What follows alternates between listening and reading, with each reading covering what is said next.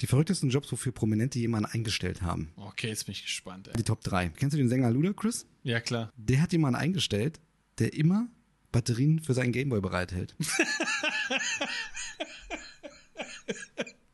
Es ist so crazy. Es gibt noch Verrückte. Kennst du wahrscheinlich auch CeeLo Green? Ja, kenn ich.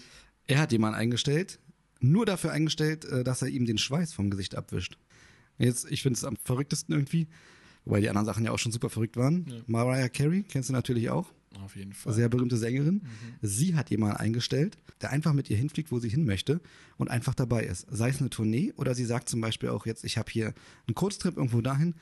Sie möchte jemanden dabei haben und er fliegt dann mit, aber sie bezahlt ihn dafür. Ist das heftig, Digga. Mariah, wenn du gut zahlst, mich kannst du mitnehmen auf die Tournee. Ich hätte Batterien für dich, Ich lieber hätte- Chris. ich kann gut Schweiß wegwischen. Eingestellt. Hab sogar einen, Ma äh, einen Meister. Hab einen Meisterbrief für Du Schweiß. bist doch äh, Schweizer Meister. abwischen.